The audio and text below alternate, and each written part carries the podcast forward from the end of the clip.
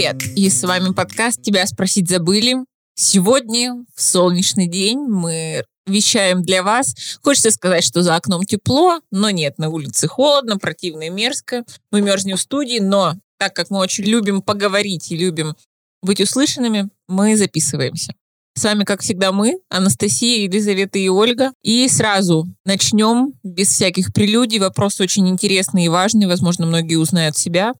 Постоянно ищу у себя болезни, прислушиваюсь к состоянию и боюсь, что мой организм меня подставит. Как перестать тревожиться?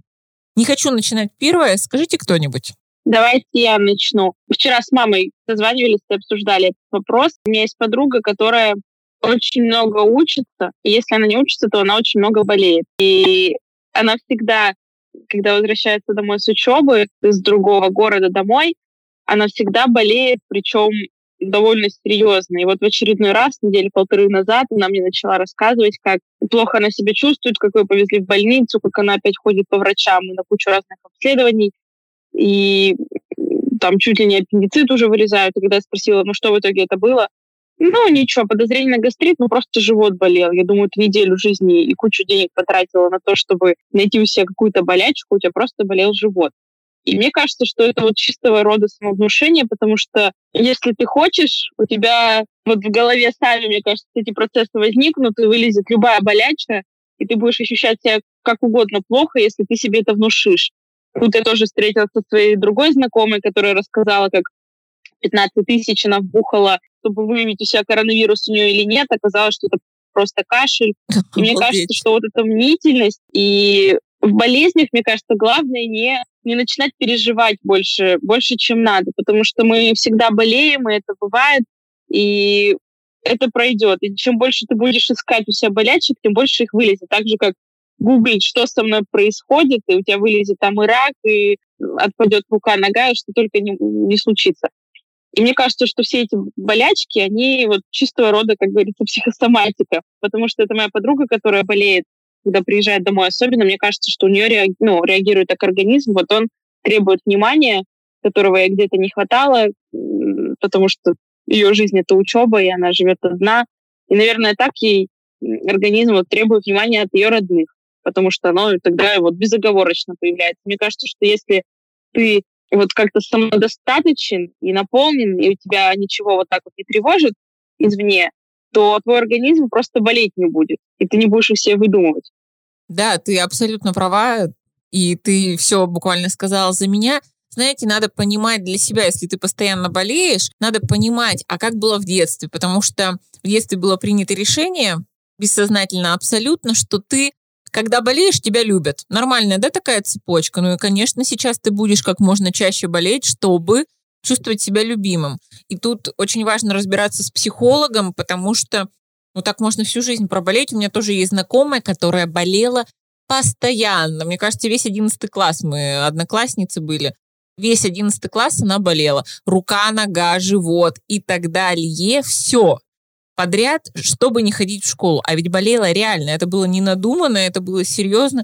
И это было правда серьезно все. И получается, что получает человек какой-то абстрактно, да, не конкретно кто-то. Когда я болею, ко мне относятся снисходительнее, ко мне относятся нежнее, ко мне относятся, Меня жалеют. да, внимательнее. Мы сейчас на учебе были, и мне рассказывает одногруппница, она говорит, вы представляете, чтобы в детстве получить компот, нужно быть больным. Ну, то есть компот давали только если у тебя болит горло, температура. И, конечно, она говорит, я помню, как я ночью жру этот снег на балконе, потому что я хочу компот. И сказать маме, мам, свари компот. Только больным, понимаешь? Это было вот, это было правило. То есть это как награда. Не то, что награда, это как чтобы не так обидно было болеть, ты пьешь компот. И вот она говорит, ночью я жру снег, и я не болею, и у меня нету компота. Ну и, конечно, она и сейчас периодически болеет, хотя я говорю, Тамара, можно просто пойти и сварить компот или пойти и купить компот, ты можешь не болеть. И она и ржет, и плачет в этот момент, говорит, вот ты представляешь, а ей 40 лет. Говорит, ты представляешь 40 лет своей жизни. Я болею, чтобы получить компот. Понятно, это а компот этот любит. Ну, там помимо компота есть любовь, забота и многое другое. У меня, у меня тоже была одноклассница, которая вот последние два года, я не знаю, я видела ее в школе раз пять, может быть, от силы. Она болела постоянно, у нее тоже были такие прям серьезные проблемы, но зная, какая у нее семья и как ей не хватает э, мамы, которая заводит свою личную жизнь там и все такое, я прям вот всегда тоже очень четко понимала, что она болеет не потому, что так заложено, а потому что просто ей элементарно, видимо, не хватает вот семьи э, и внимания со стороны семьи. И вот, конечно, в школе тебя сразу жалеют, конечно, сразу все машут на тебя рукой, ну ладно, болеет и болеет. Я не знаю, как такие люди живут дальше, но мне кажется, что чем больше ты себе вот так вот это позволяешь болеть, тем ты потом вот залезешь в эту во всю тему, во-первых, болеть очень дорого, и ты должен быть обеспеченным человеком, чтобы себе такое позволять. Во-вторых, ты потом вообще не выберешься из этого и будешь вечно больным, таким противным. Не знаю, у меня такие люди, вот, которые вечно болеют, они прям вызывают какие-то отрицательные эмоции, мне, мне их не хочется жалеть. Они вот не знаю, какие-то жалкие и противные. Лиза, ходите ныть, это бесплатно. А в данном случае еще, мне кажется, вот тоже мы с Настей об этом говорили, что твои родственники готовы тебя жалеть не так уже долго что больной человек – это раздражающий фактор. И, конечно, родители, безусловно, как ответственные люди, они и деньги заплатят, и к врачам сводят и так далее. Но когда они видят, что у тебя заканчивает болеть одно и начинает болеть другое, ну, тоже наступает какой-то предел. Поэтому вот мне бы Настю хотелось спросить как специалиста, как психолога, как вот человеку, который он же подсознательно ищет у себя вот эти болячки. Это же вот тоже шаблон поведения. Да, прислушивается к себе. Да, шаблон поведения. Это не... Мы сейчас не говорим о том, что если у вас есть действительная болезнь, вы должны на нее махать рукой и не лечиться. Э, мы не эту ситуацию сейчас рассматриваем. Мы рассматриваем ситуацию, когда наш организм понимает, что только в мнимой болезни мы получаем внимание со стороны окружающих.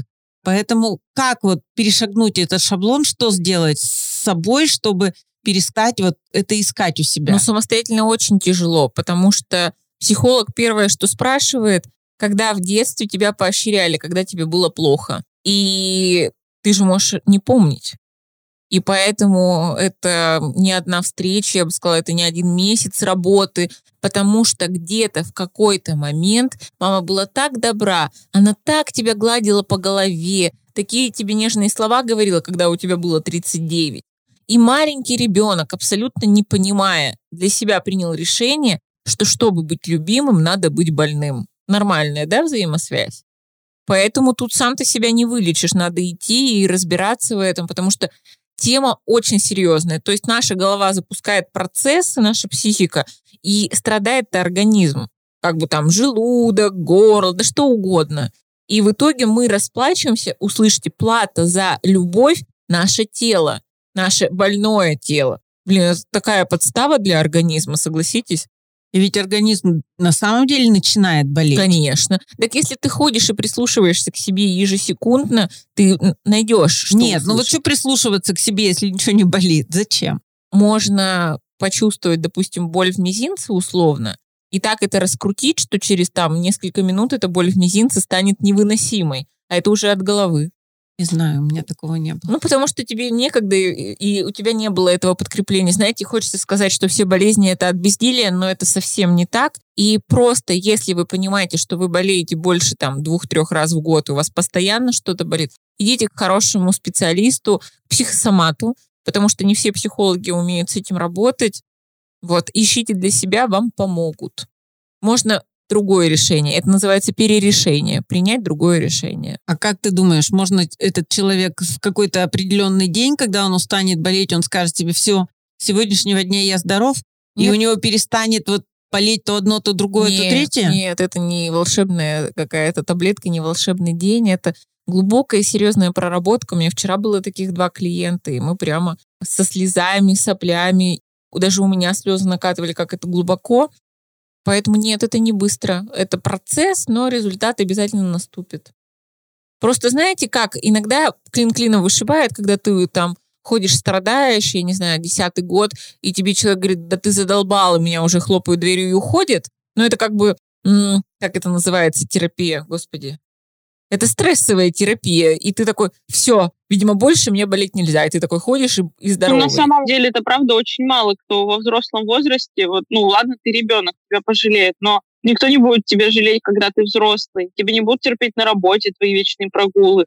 Тебя не будут э, гладить по головке, варить тебе так компот. Будут, ну, не надо далеко это ходить. правда не У нас есть такой пример.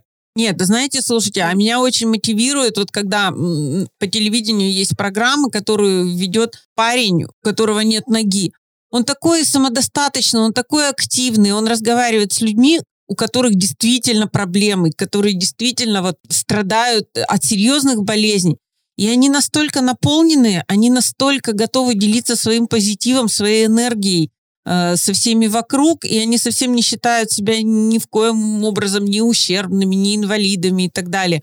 Они просто другие, они считают себя другими, но это не делает их как-то хуже, и беднее, и болезненнее. И в прошлом году мы с родителями отдыхали в отеле, и там проходил чемпионат э, по пауэрлифтингу и среди обычных людей и паралимпийцев как бы. И вы знаете, полный отель людей с ограниченными возможностями, и они были настолько активны, настолько Полноценный. полноценны, да. И даже вот какой-то парень был на коляске, его эту коляску возила мама, и он себя чувствовал вот от того, что его мама возит более ущербным, чем вот те, которые сами могли как-то и передвигаться, и что-то делать. И это правда не выглядело как-то странно. И их не было нисколько, э, их не было жалко, к ним не относились сочувственно. Они сами себя не считали какими-то ограниченными. Вот, да, сами А, себя. кстати, очень часто вот такие люди именно с серьезными недугами, они, видимо, понимают, что им либо жить всю жизнь э, в какой-то этой жалости к себе и со стороны окружающих она будет постоянно, либо все, ты берешь себя в руки и живешь полноценно. И они, правда, такие сильные и такие счастливые, но очень часто. Это принятое решение. видеть. Это принятое Да, решение как здорово. раз. Кстати, И знаете... на самом Мгм. деле, вот когда ты болеешь, э, ну, во всяком случае, вот у меня, у меня всегда такое прям отвращение к самой себе, потому что ты растрепанный, ты противно выглядишь, тебе фигово, ты не можешь нормально функционировать, вокруг тебя все бегают, и вот это вот, я не знаю, это состояние, из него скорее хочется выйти, и когда ты выздоравливаешь, даже от какой-то мелочи, типа текущего носа, думаешь, как хорошо быть здоровым, поэтому нет ничего лучше, чем здоровье, и правда, э, даже в 20 лет это уже понимаешь, что ничего важнее здоровья и ясной головы ничего нет. И не смешно даже в наши 20 мы с подругами друг другу желаем здоровья, потому что когда просыпаешься после какого-нибудь похмелья, тоже понимаешь, что нет, самое замечательное — это чувствовать себя хорошо. И не пить так, чтобы было похмелье, да? Это, кстати, тоже к этой теме. Не всегда мы болеем, чтобы нас хвалили. Прочитала следующий вопрос и хочу сразу сказать. У нас следующий вопрос про то, что родители ругаются и втягивают меня в это. И получается, что чтобы родители не ругались, нужно заболеть. Потому что когда я болею, родители не ссорятся друг с другом, они бегают вокруг меня. Тоже ведь очень удобно, по сути. И, конечно, ты уже и в дальнейшем будешь использовать данный, данную схему, данный метод жизни.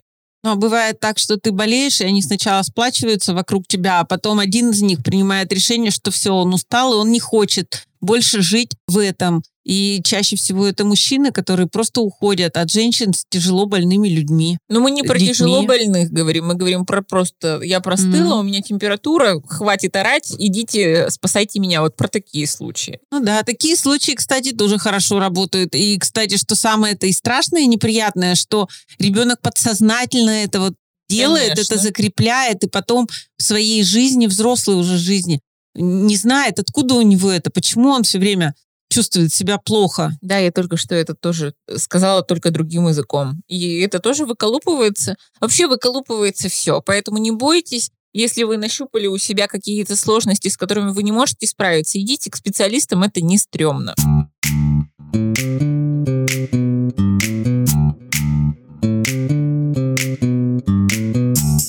И перейдем сразу к следующему вопросу, который мы только что озвучили. Родители постоянно ругаются и втягивают меня в это, что делать. Там, спасать, принимать чью-то сторону или никак не реагировать. У меня очень много людей вокруг, не только клиентов, которые говорят, ну вот я мамина, а сестра папина. Или там «А, брат папин, а я мамина.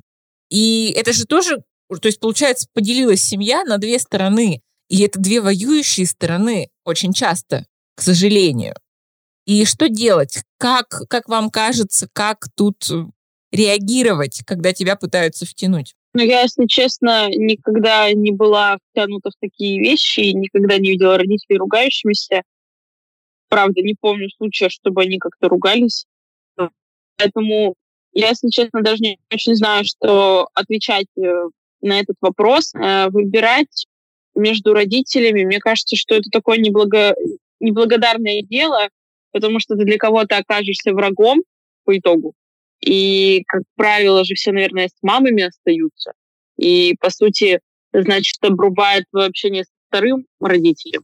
И я вот как-то совсем про это ничего не знаю, и хотелось бы вас послушать сейчас. Настя, а как правильно?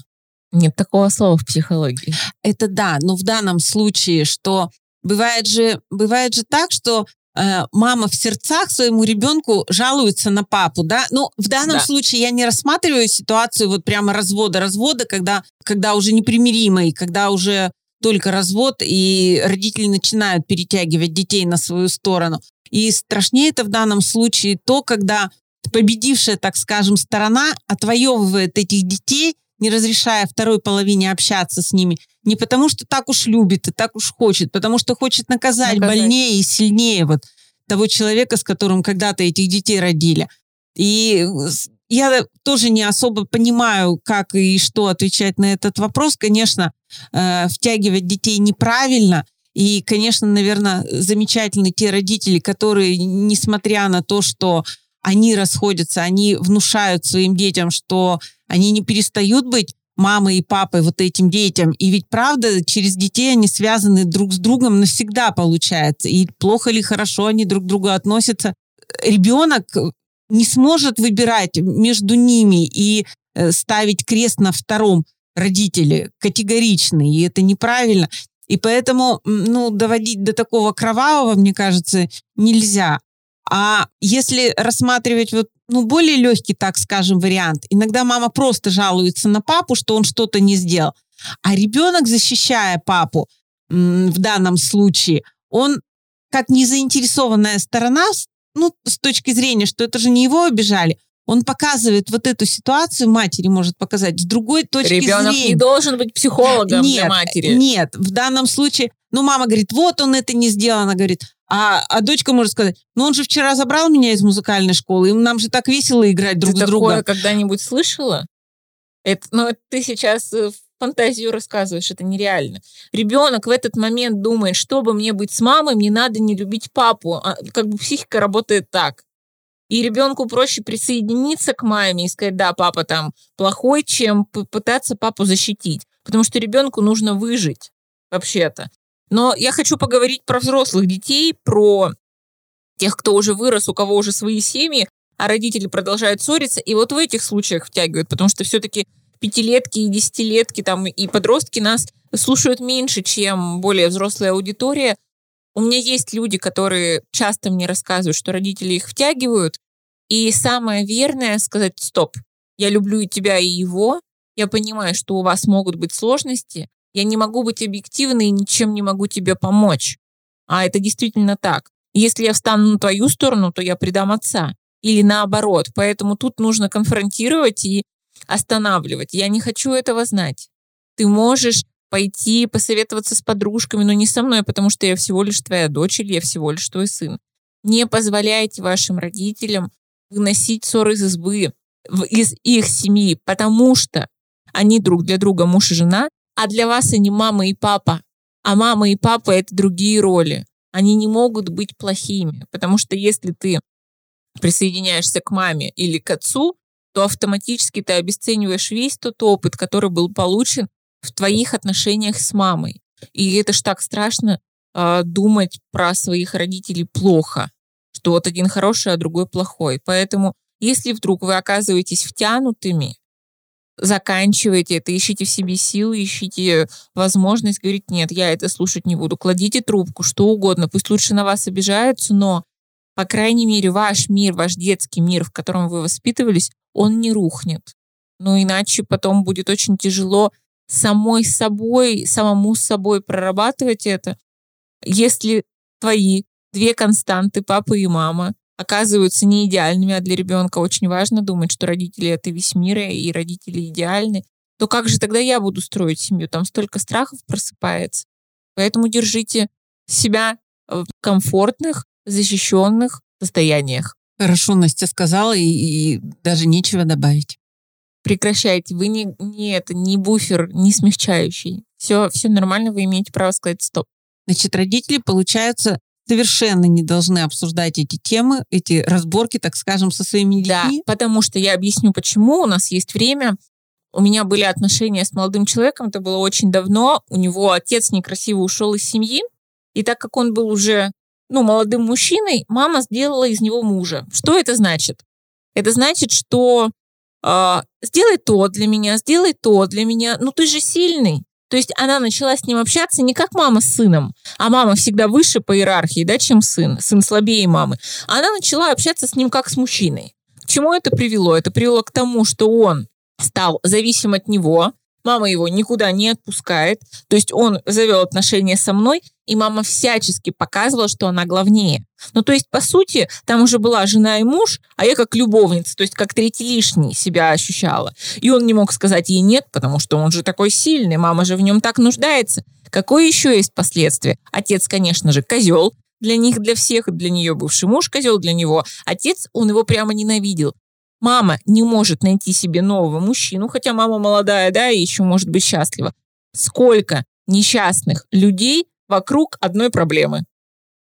Да, Другая да. ситуация. У меня есть тоже девочка, э, которую я знаю.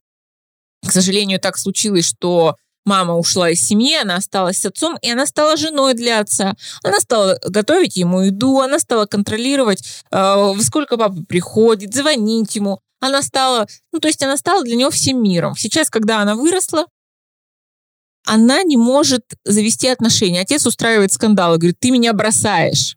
Хотя, по сути, это же нормально, что она выходит из семьи.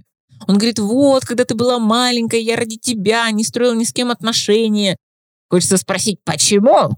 Откуда ты это по-моему, вообще решил? Это, по-моему, это вообще абсолютно типичное вот поведение мамы с сыном, да. которая ревнует его ко всем. Да. Ну, правда, и это часто бывает именно от того, что Э, мне кажется, многие мамы вот своих сыновей говорят, ну ты же единственный мужчина в да. семье, добытчик мой, как ты меня бросишь, на кого ты меня покинешь. Да, поэтому... И мне кажется, вот эта манипуляция — это самое ужасное, что может сделать родитель. И правда же очень у нас распространено в стране вот эти однополые семьи в виде мамы и бабушки, да. отсутствие отцов и все такое. И часто эти дети слушают о том, что родитель козел, ты с ним общаться не должен, он меня предал, тебя предал, мы... Представляете, какое отношение к мужчинам и, да. и есть. В целом к мужчинам там, или в целом женщин, к женщинам, представляете, какое у ребенка состояние? То есть чтобы его любили, он должен ненавидеть других. Нормальный такой разрыв. И это очень тяжело в дальнейшем. Поэтому... В общем, мы сегодня решили, что чтобы тебя любили, нужно болеть, ненавидеть. И это все, конечно, Тебя да. могут любить, и ты можешь быть здоровым, и ты можешь быть любимым, и при этом счастливым в своей уже взрослой семье. Дайте себе сегодня это разрешение. И когда родители начинают вам приседать на уши и жаловаться, да даже, кстати, если мама на бабушку жалуется, то есть на свою маму, это уже не окей. Говорите им, как я говорю, stop it, прекрати это и кладите трубку. Жестко они будут обижаться, но, по крайней мере, вы так больше сохраните отношения чем если будете ввязываться. Очень рада была обсудить, на самом деле, две непростые темы. Они такие обе да. про принятое решение, про какую-то силу духа и характера. Надеемся, что благотворно наши беседы, сегодняшняя беседа повлияла на вас, и вы с чем-то уйдете, с какими-то мыслями. Ну а мы прощаемся с вами до следующего четверга. Ставьте нам отметки, пишите комментарии, слушайте. Для нас это очень важно. Всем пока. Пока. Пока-пока.